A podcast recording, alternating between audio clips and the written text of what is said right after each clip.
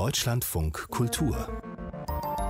Lakonisch elegant meets 54 Books. Schönen guten Tag, mein Name ist Christine Batti. Das ist unsere monatliche Ausgabe von Lakonisch Elegant zusammen mit dem Internet-Feuilleton 54 Books. Für 54 Books sind heute am Start Berit Glanz und Johannes Franzen. Hallo Berit. Hallo. Und hallo Johannes. Hallo. Es ist ja so, dass diese Hallos auch eine Art von Soundcheck in Wirklichkeit sind, die wir immer abhalten hier im Podcast, weil wir nicht in einem Raum sitzen. Wir sind aber nicht nur wir drei, sondern Kais Harabi ist das erste Mal premierenmäßig bei diesem Podcast mit dabei. Er ist aus der Lakonisch Elegant Redaktion. Hallo Kais, als hätten wir uns heute noch nicht gesehen und gehört, sage ich trotzdem mal Hallo. Hallo zusammen. Ich freue mich voll dabei zu sein. Wir freuen uns auch sehr, sehr. Ich kann ja vielleicht noch am Anfang kurz sagen, es ist ja so, dass wir mal behauptet haben, wir würden einmal im Monat am letzten Donnerstag des Monats erscheinen äh, hier mit dieser Kooperation sozusagen. Das haben wir im, für den März verschoben, weil jetzt am Ende der Woche, also heute ist, um genau zu sein, der 15. März, 15.41 Uhr um ganz genau zu sein. Jedenfalls Ende der Woche findet so ein Rest von so einer Leipziger Buchmesse statt und wir hatten irgendwann die Idee, dass man darüber sprechen müsste, über Buchmessen und dass uns garantiert ein ganz aktuelles äh, Buchmessen-Literaturthema einfallen würde. Jetzt hat sich aber die Welt so verändert.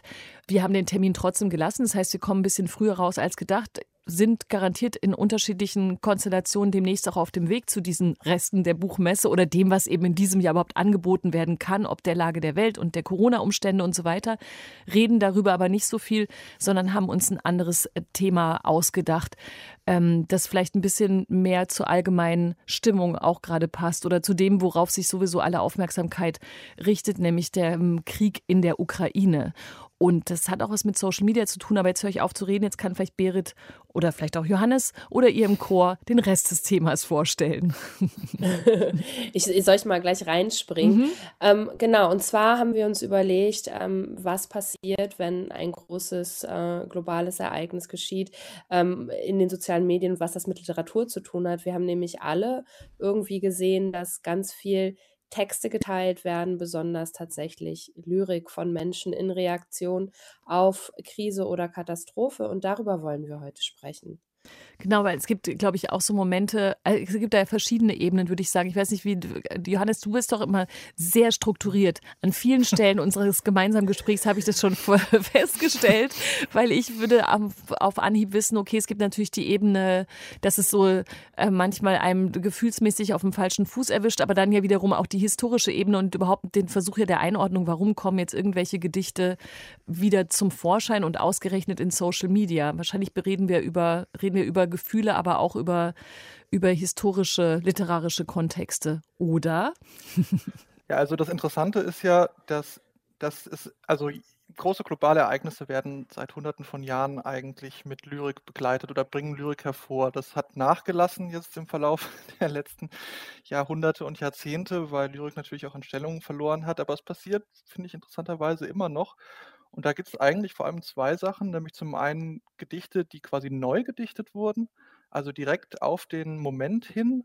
Da hat quasi dann ein Dichter oder eine Dichterin quasi den Stift in die Hand genommen und gesagt, ich mache jetzt ein Gedicht dazu. Oder es werden alte Gedichte, die zum Beispiel gegen den Krieg sind, ähm, neu gepostet, also mit dieser mit diesem Ereignis in Verbindung gebracht, aufgeladen. Also man sieht eben dieses Ereignis, man möchte sich dazu irgendwie verhalten und dann postet man zum Beispiel auf Social Media ein Gedicht, ähm, was ich gerade gesehen habe und wir kommen ja gleich noch zu mehr Beispielen, aber was ich wirklich gerade erst gesehen habe auf Instagram war, dass jemand das Gedicht Alle Tage von Ingeborg Bachmann gepostet hat, ähm, also eine Lesung daraus und dazu geschrieben hat, das könnte man, also das kann man heute genauso posten wie damals auch und das funktioniert in gewisser Hinsicht auch, denn das Gedicht klingt so.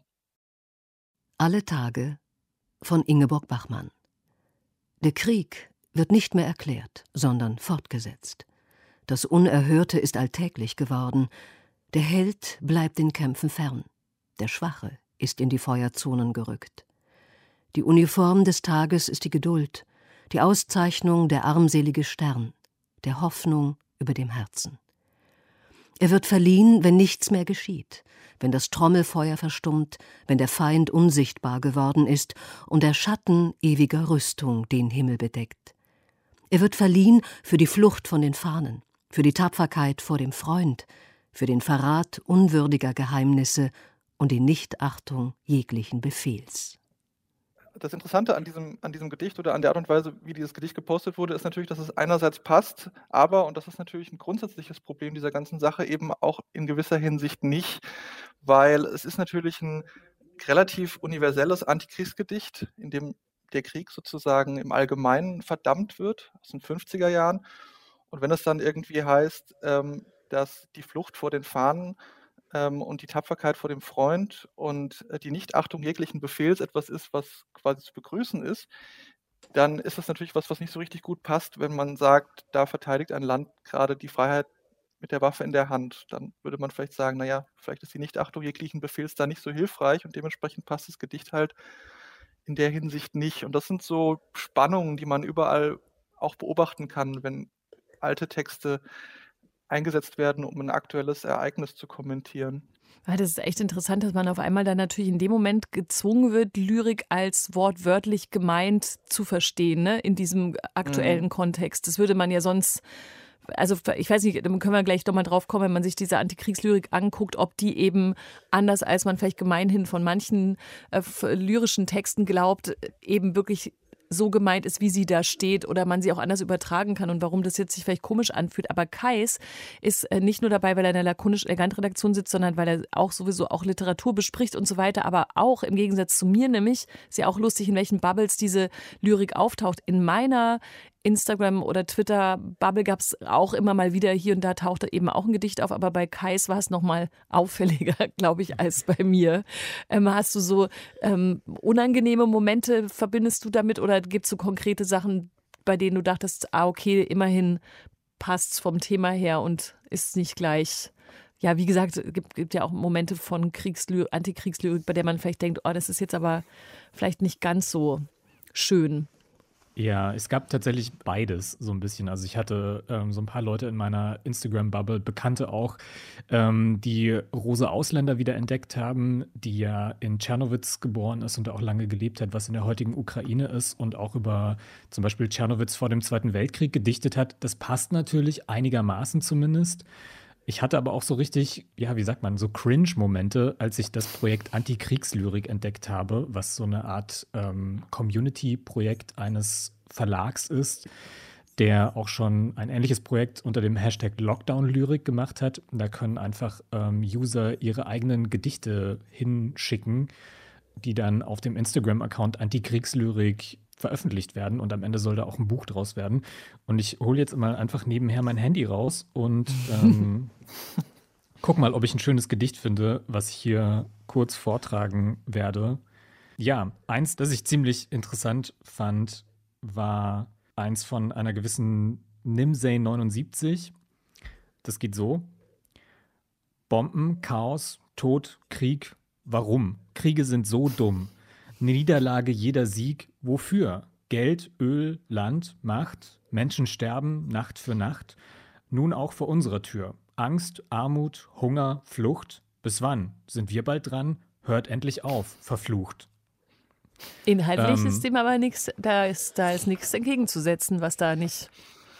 Das ist interessant, weil ich hatte, ich hatte das auch gesehen und ich musste sofort dran denken, dass es in der Geschichte der politischen Lyrik immer wieder so Momente gab, ähm, die man jetzt natürlich nicht eins zu eins vergleichen kann, bei denen aber auf eine ähnliche Art und Weise so eine Art von lyrischem, lyrischem Willen sich auch in der Bevölkerung gezeigt hat. Also sozusagen das Bedürfnis, jetzt zur Feder zu greifen und ein Gedicht dazu zu machen. Und das ist interessant, dass diese Gedichte sich durch die Jahrzehnte und Jahrhunderte auf eine frappierende Art und Weise ähneln, nämlich sie sind immer relativ konventionell, auch in Bezug auf Reimschema und, und ähm, und, und Metrum und so weiter gemacht und erzeugen so eine gewisse, ja, so einen gewissen Cringe, hattest du schon gesagt. Ähm, Adam Sobozinski hat vor einigen Jahren mal in Bezug auf eine Günter Grass äh, Gedichtsammlung davon geschrieben, dass äh, politische Lyrik zur Fremdscham einlädt, also schon immer zur Fremdscham eingeladen hat. Und ich finde das interessant, weil es natürlich so ist, dass man sagt, hier zeigt sich ein unmittelbares Gefühl, das sich unmittelbar lyrisch entäußern muss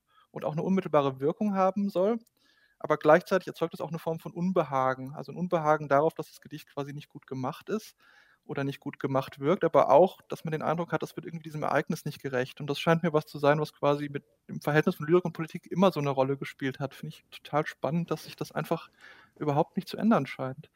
Ähm, aber interessant ist, wenn man sich quasi die Lyrikproduktion jetzt auch zum Beispiel zum Ersten Weltkrieg, aber auch ähm, zu anderen Ereignissen danach anschaut, dass, dass sich die, sagen wir mal, die Leute gar nicht so stark unterscheiden. Also die ähm, professionellen Autorinnen und die nicht professionellen Autorinnen sind auf eine ähnliche Art, sagen wir mal, unmittelbar und authentisch in ihrer lyrischen Ausdrucksweise.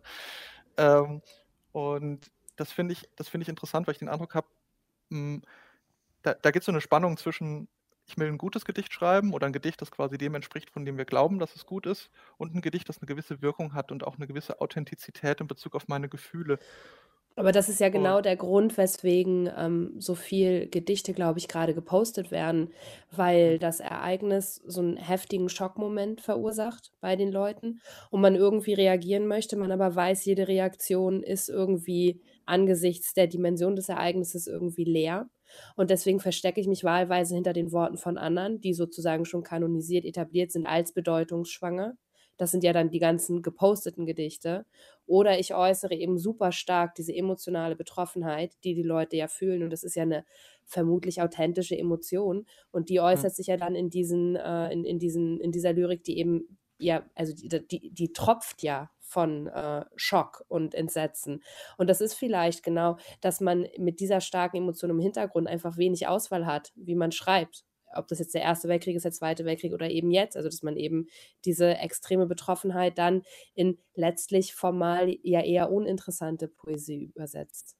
Aber warum eigentlich überhaupt, Berit, kannst du das noch erklären, überhaupt in Poesie? Also ich meine jetzt gerade in Social Media, also man ja. kann ja auf diese Kacheln auch einfach Texte, Statements äh, Erfahrungsberichte, Zitate draufpacken. Also wie, wie, es ist jetzt auch nicht, wir reden übrigens natürlich nicht von einem riesigen Phänomen, aber tatsächlich davon, dass es das eben gibt. Und ich finde es schon interessant, auch bei dem Beispiel, das Kais mitgebracht hat mit der Antikriegslyrik, die eben auch als Buch erscheinen soll, genauso wie es diese Anti-Lockdown-Lyrik da schon gab, was Kais erzählt hat.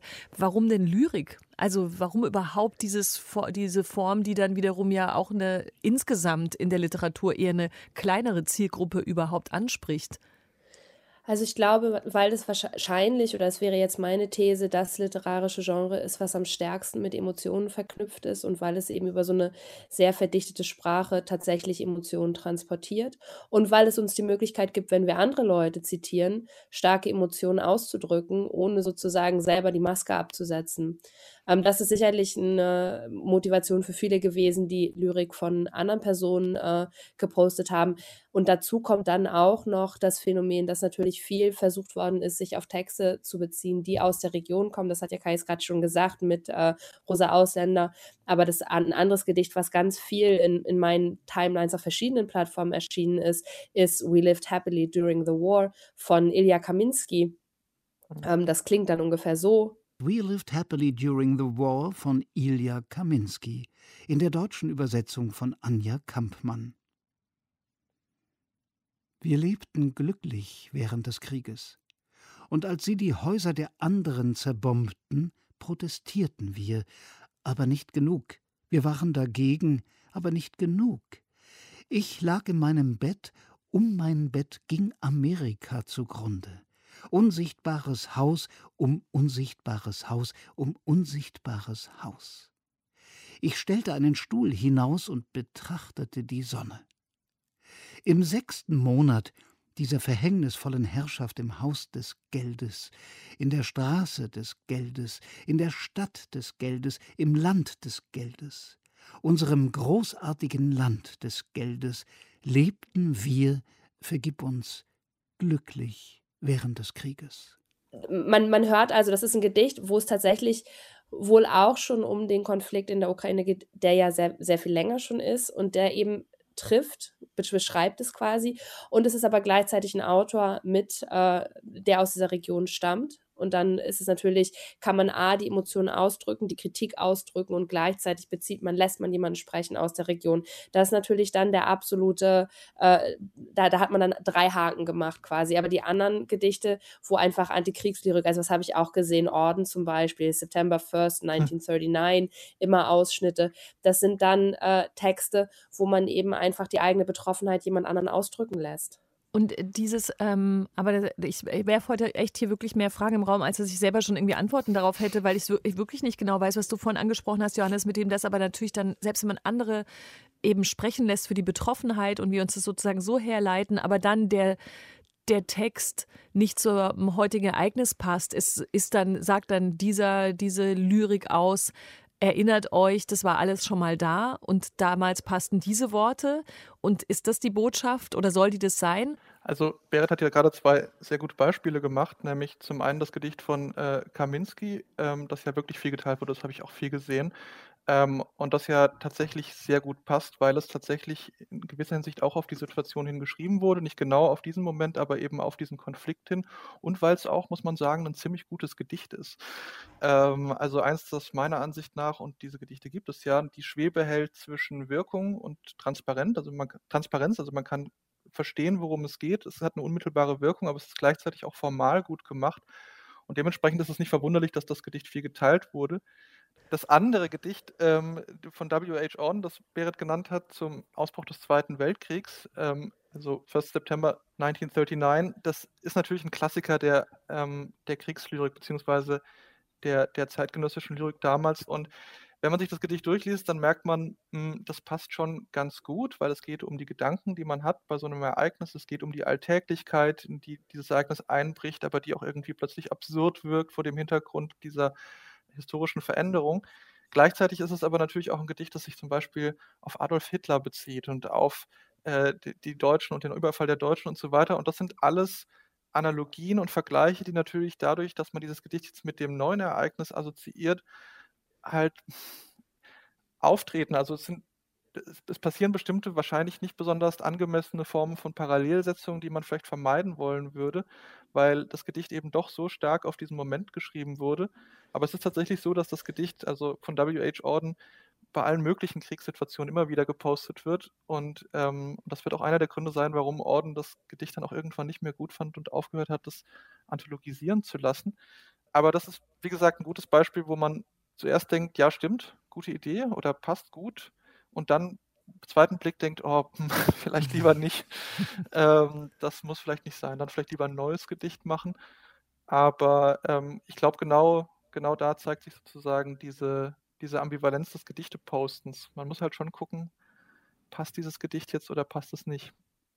Ich finde das mit Orden und dem, dem Zweiten Weltkrieg so interessant, weil dieser Vergleich nicht nur mhm. dadurch gemacht wird, welche Lyrik jetzt wieder rausgeholt wird, sondern halt auch ähm, in irgendwelchen Meinungstexten und so stattfindet. Also diese, diese Analogie zum Zweiten Weltkrieg ist einfach irgendwie sehr präsent gerade. Und ich frage mich, was zuerst da war. Leute, die sich gedacht haben, hey, Moment mal, irgendwie erinnert mich die Situation in der Ukraine gerade an den Zweiten Weltkrieg und dann die passende Lyrik rausgesucht haben oder die Lyrik und dann sind ähm, AutorInnen auf den Gedanken gekommen, ja, irgendwie ist die Situation ähnlich.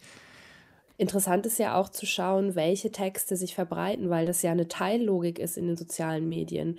Also dieses Kaminski-Gedicht zum Beispiel, was ja wahnsinnig oft geteilt worden ist, scheint ja ziemlich genau das auszudrücken, was die Leute, also die lesen es ja in ihrer Timeline, entscheiden sich dann dafür, das ist ein Gedicht, das passt gerade, das teile ich jetzt auch. Und das, also das ist bei dem Kaminski-Gedicht deutlich mehr als bei dem Orden-Gedicht. Beide sieht man. Rosa Ausländer habe ich zum Beispiel nur einmal ganz kurz gesehen. Da ist die Frage einfach, ähm, ist sozusagen, ist es ist eine Abstimmung mit den Klicks und den Retweets und den Teilen oder dem Teilen, welche Gedichte besonders gut in die Situation passen und welche nicht. Und ist das dann auch ein Qualitätsklick quasi? Also wird da eine Wertung vorgenommen, indem ich sage, dieses Gedicht passt besonders gut zu der Situation? Denn das ist ja zum Beispiel was, was ich vermute, was bei diesem großen äh, crowdbasierten Schreiben von Lyrik überhaupt nicht der Fall ist. Also, dass diese Gedichte gar nicht so viel geteilt werden, dass es da nicht sich eins herauskristallisiert, was jetzt ganz besonders stark wäre. Da müsste man dann tatsächlich sich auch mal mit den Betreibern von diesem Account unterhalten, welche Gedichte da besonders wirkungsstark werden und welche nicht. Aber äh, also diese Teillogik ist, glaube ich, ganz entscheidend noch dafür, welche Gedichte eben als besonders passend zur Situation empfunden werden. Aber diese ähm, ähm, Henne-Huhn-Ei-Frage von Kais, finde ich, können, können, können wir da nochmal kurz drauf gucken, weil, also ich will auf gar keinen Fall in die komplette Diskussion, weil diese Vergleichs, die Vergleichswut aus lauter, weiß ich nicht, mir kommt es manchmal vor, wirklich Un Unvermögen, auch die Situation zu ertragen, die da gerade ist. Die, und die ist ja auch historisch und so weiter auch echt problematisch macht. Auf Twitter kann man da sich selber gerne schlau machen, wann, wo, wer, wie mit Hitler verglichen wird und so weiter. Also da, das ist, glaube ich, nochmal echt ein extra Fass. Aber, aber die, die äh, Frage von Kais, wenn, also von denjenigen, die Gedichte posten, wann, was ist, was ist sozusagen zuerst da? Das Gefühl, das war doch schon mal da, ich, ich kann es nur damit illustrieren oder das ist doch genauso wie ich mir vorstelle, wie es damals war, sozusagen? Oder das, müsste man da zu viel ruminterpretieren in den, in den Gefühlslagen derjenigen, die das posten? Also ganz pragmatisch ist das sicherlich super schwer herauszufinden, was zuerst da war, die Henne oder das Ei, weil ähm, sich das nicht vernünftig durchsuchen lässt. Also wir haben sozusagen ein paar technische Hürden. Ansonsten könnte man ja auch ganz pragmatisch mal schauen, wann wird der erste Hitler- oder Zweite Weltkrieg-Vergleich äh, gemacht in den sozialen Medien und wann sehen mhm. wir das erste Mal Gedichte aus der Epoche. Ähm, das ist nicht ganz so einfach, weil die natürlich in Bildformat geteilt werden. Das bedeutet, man macht ja teilnehmende Beobachtungen und wir sprechen über das, was wir in den Timelines sehen, was vermutlich ganz anders ist für das, was andere Leute in ihren Timelines sehen. Und zu suchen ist das alles gar nicht mal so ganz gut. Aber ich glaube, dass das gar nicht unbedingt der historisch, also wäre meine These nicht der, der historische Vergleich ist, der dazu führt, sich Lyrik zu suchen aus der Zeit, sondern dass es einfach wirklich einen sehr etablierten Kanon gibt an Gedichten, die genau in diesen Kontext passen und die dann immer wieder herausgeholt werden. Und hm. ich glaube, dass dieses Ordengedicht zum Beispiel dazugehört. Und ich glaube, dass in Zukunft auch dieses Kaminski-Gedicht dazugehören wird. Ähm, dass das wir öfter sehen werden in den nächsten Jahren bei Ereignissen. Hoffentlich gibt es nicht viele, äh, die, äh, wo, wo man das posten könnte, aber es wird sozusagen aufgenommen werden in diesen Kanon von äh, lyrischer Reaktion auf ein kriegerisches Ereignis, mit dem man dann selber ausdrücken kann, wie man eben, äh, ja, was der eigene Affekt auf die Situation ist.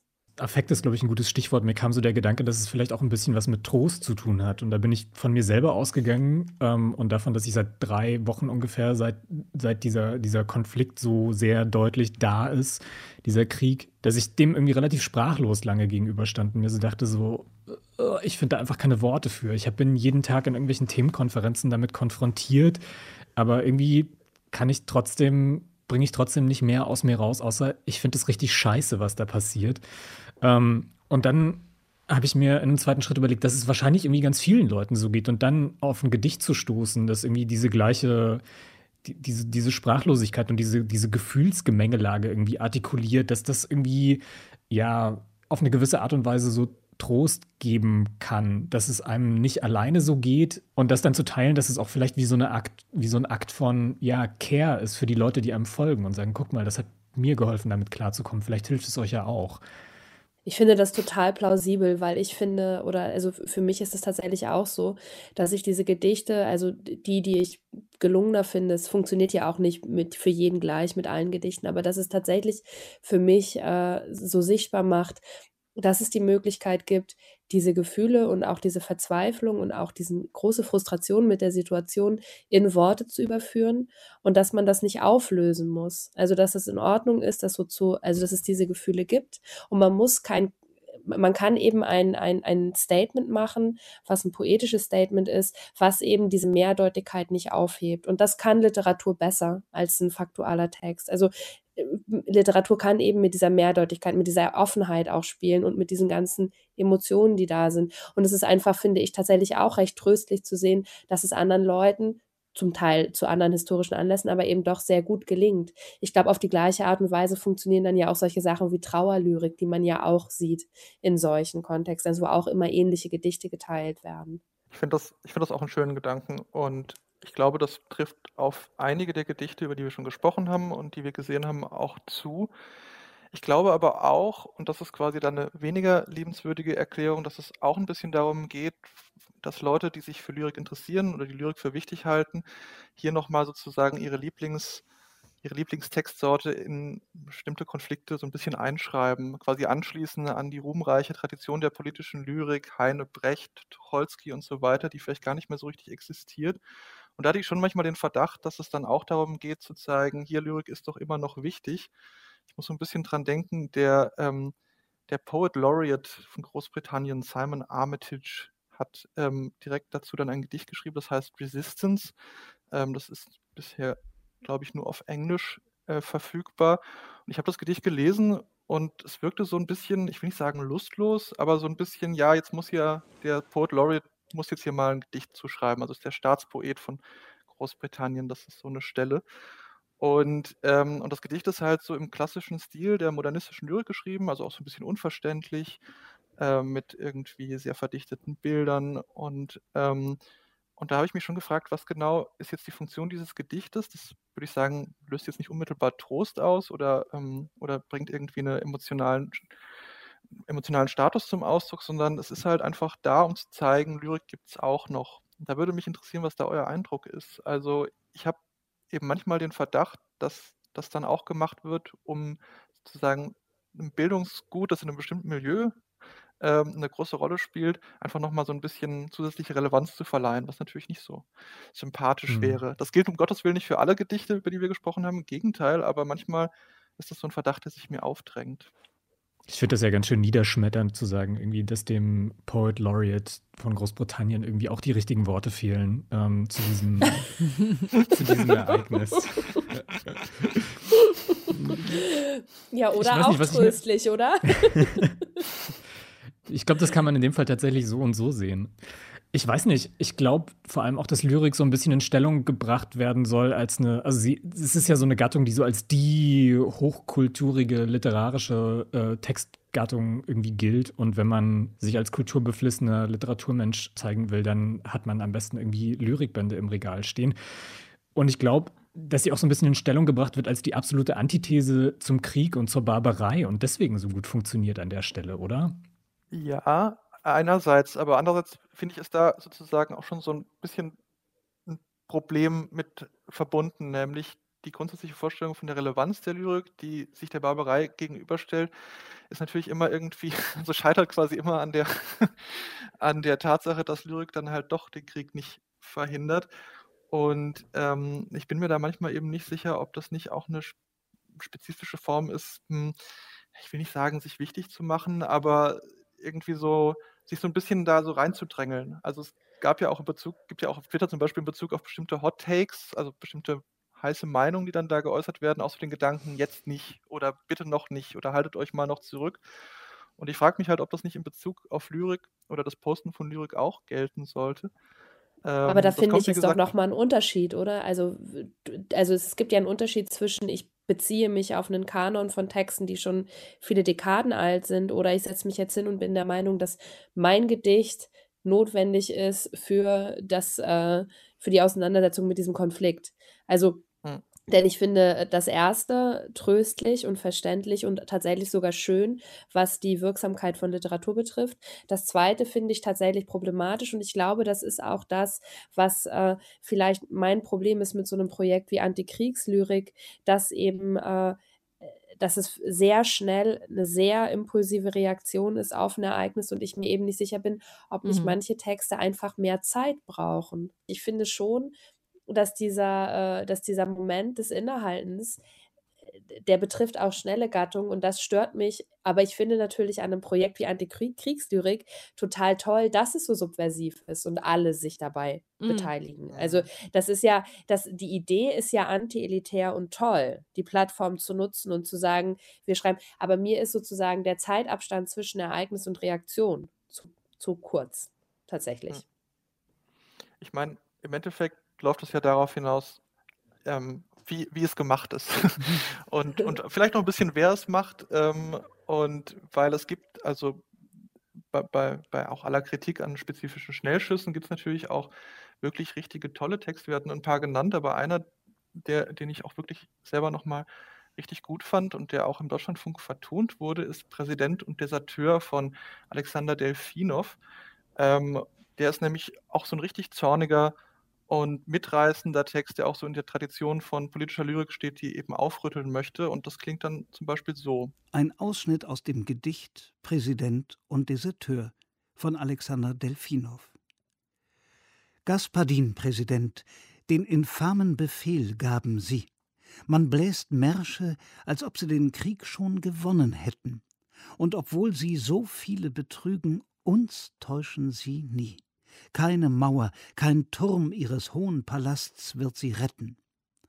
Gaspadin, Präsident, nein, kein Zar sind sie, sondern ein Dieb, Usurpator und Schuft auf den Trümmern des alten Imperiums. Und die Schande nur werden sie ernten, bestimmt keinen Sieg. Ja, selbst jene verfluchen sie schon, die auf sie schworen, aller Blut zu vergießen, das fällt ihnen leider nicht schwer. Eine einzige Freiheit noch bleibt uns, die Flucht aus den Gräben, ihnen dienen, ich tu's nicht, niemals, denn ich bin Deserteur, bis ans Ende des kurzen, zu kurzen mir bleibenden Lebens. Also, was man an dem Text eben sehen kann, ist, dass der aus einer spezifischen Form von Emotionalität geschrieben wurde. Also Wut und Wut, es war immer schon ein, ein ziemlich äh, starker Motor von politischer Lyrik und dass diese Wut aber auch einfach dadurch, dass hier eine gewisse Könnerschaft am Werk ist, auch authentisch rüberkommt. Also das, das, die, das große Problem von politischer Lyrik, nämlich äh, die Fremdscham oder der Cringe eben vermieden wird durch Könnerschaft. Und ich glaube, das ist das grundsätzliche Problem, dass e, Emotion, also authentische Emotion muss eben auf eine wahrscheinlich relativ kühle Form von, äh, von, von, von ästhetischer ähm, von ästhetischem Handwerk treffen. Und das sind natürlich zwei Sachen, die sich oft ein bisschen ausschließen, weswegen wir halt dann auch diese Probleme bekommen. Aber in dem Fall fand ich es echt richtig gelungen. Ich glaube, so Könnerschaft ist ja was, was für diese professionellen Texte irgendwie sehr wichtig ist. Da würde ich komplett mitgehen. Aber ich glaube gerade so ein Projekt wie Antikriegslyrik, das lebt ja auch eigentlich davon, dass es irgendwie so eine direkte Reaktion auf ein Ereignis ist, die auch vielleicht ein bisschen dilettiert oder dilettantisch umgesetzt ist, aber es einfach irgendwie ja eine gewisse Authentizität vermittelt, die bei einem Publikum, das sowas dann auch liest, was jetzt nicht unbedingt wir als irgendwie sehr literaturaffine Menschen sind, sondern vielleicht eher Leute, denen es genau um eine authentische Reaktion auf irgendwas geht und die dies eher fühlen wollen als verstehen wollen, würde ich jetzt mal als steile These in den Raum werfen, dass das dort einfach besser ankommt als ein Text von Alexander Delfinov, der super durchdacht ist und sehr gut umgesetzt ist, aber vielleicht halt ein bisschen sperriger und weniger authentisch rüberkommt. Hm. Das, das scheint mir, also das betrifft wirklich genau die Grundproblematik von, von politischer Lyrik, nämlich, dass es immer einen Aushandlungsmoment gibt zwischen Wirkung, emotionaler Wirkung und dem Ästhetischen. Und das lässt sich, glaube ich, auch nicht auflösen. Und dementsprechend kann man auch einfach sagen, das eine ist, ist für einen Zweck und das andere ist für einen anderen Zweck. Aber im Endeffekt, solange quasi niemand sich jetzt inhaltlich total vertut oder ähm, auf eine Art und Weise kitschig ist, die vielleicht dann sogar wieder verletzend wird, sollte man das auch nicht verurteilen oder gegeneinander ausspielen. Ähm, ich finde es nur, ich finde es einfach wahnsinnig interessant, dass es immer noch passiert. Ähm, also ich will mich jetzt nicht selber irgendwie, will ich selber irgendwie der Lyrik da jetzt äh, äh, Relevanz erschwindeln, aber als jemand, der sich damit beschäftigt, ist es natürlich auch, auch, ähm, auch irgendwie tröstlich und spannend, dass das immer noch was ist, was bei, bei so großen Krisen und Einschnitten vonstatten geht. Ähm, weil ich jetzt nicht gedacht, ich weiß nicht, wie es bei euch ist, aber ich war überrascht.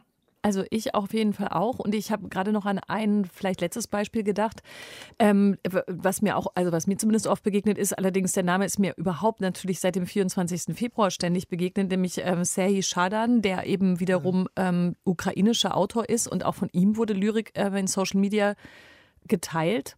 Der Wert eines Gedichts steigt im Winter, vor allem in einem harten Winter vor allem in einer leisen Sprache, vor allem in unberechenbaren Zeiten.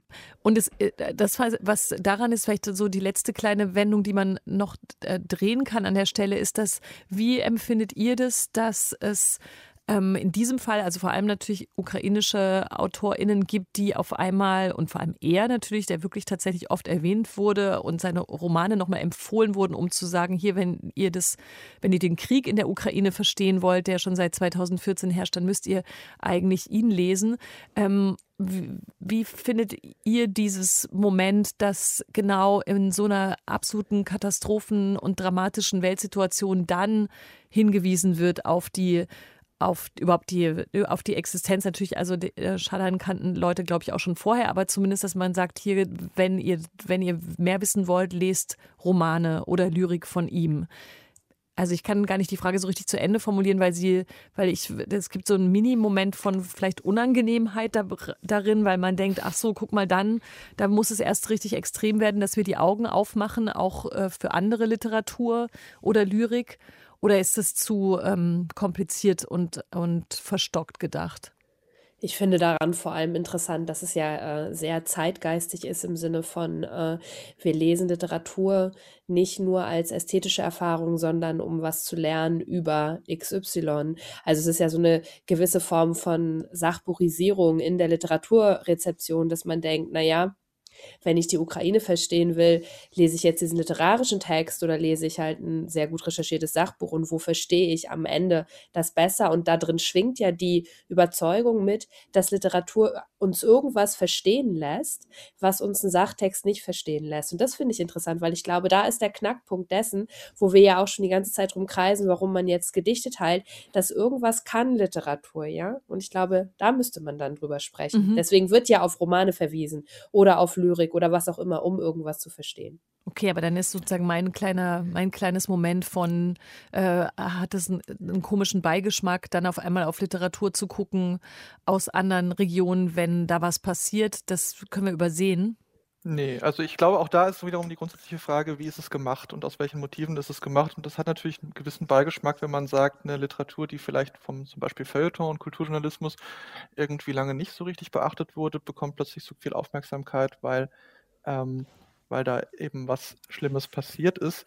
Dann hat man natürlich sofort auch so ein bisschen den Verdacht in Bezug auf manche dieser Dinge, ähm, dass das daran liegt, dass das dass Kulturjournalistinnen halt sagen, hm, können jetzt nicht irgendwie Dienst nach Vorschrift machen, wir müssen jetzt irgendwie uns auch dazu verhalten und das ist unsere Art.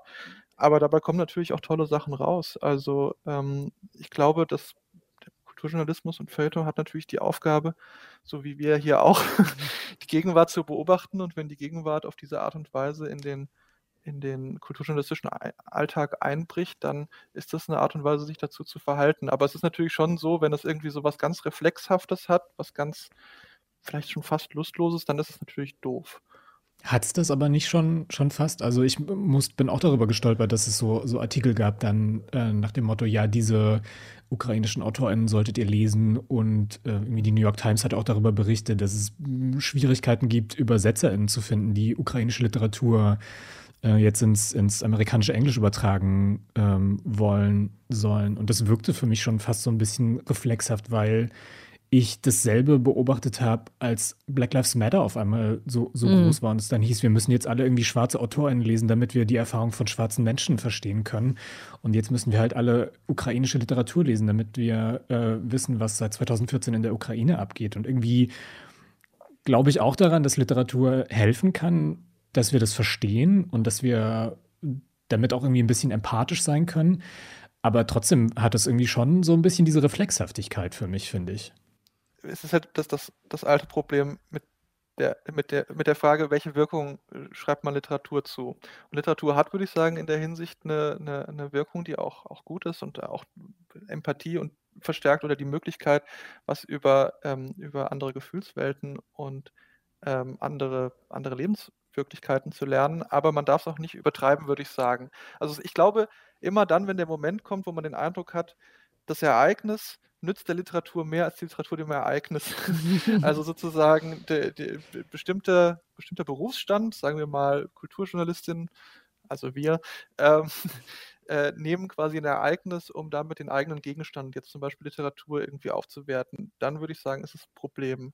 Das kann man ja aber vermeiden, indem man das reflektiert und eben aufpasst, dass es schon darum geht, tatsächlich die Sachen auszuwählen, die da wirklich dazu beitragen, dass man ein tieferes Verständnis oder ein anderes Verständnis von einem Ereignis ähm, bekommt. Also ich glaube, das ist, das wäre sozusagen so eine sehr vage Richtlinie, die ich anlegen würde, um zu bewerten, wann es äh, zum Problem wird und wann es okay oder sogar gut ist.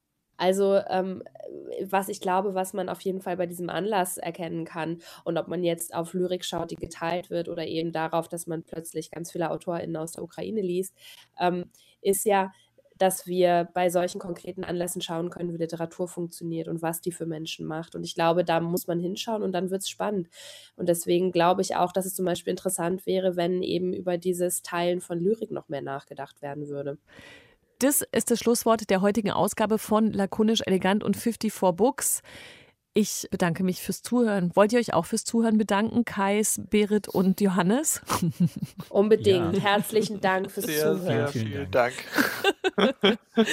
und bis zum nächsten Mal. Also normalerweise sind wir in dieser Kooperation zu haben am letzten Donnerstag im Monat. In diesem Monat hat sich ein bisschen verschoben, aber dafür gibt es uns im April dann wieder Ende April und lakonisch elegant wieder nächste Woche. Falls ihr so im Wochenrhythmus uns hört. Immer donnerstags erscheinen wir Likes und Pfaffs und was ihr sonst noch so in petto habt, könnt ihr gerne in Social Media nach oder vor dem Gedichte posten, auch für uns hinterlassen. Ja, und ich glaube, an der Stelle müssen wir noch kurz die beiden SprecherInnen erwähnen, die uns die Gedichte eingesprochen haben.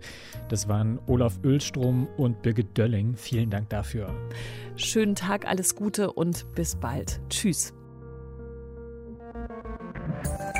Mehr von Deutschlandfunk Kultur hören Sie auch in unserer App der DLF Audiothek. Jetzt kostenfrei herunterladen für Android und iOS.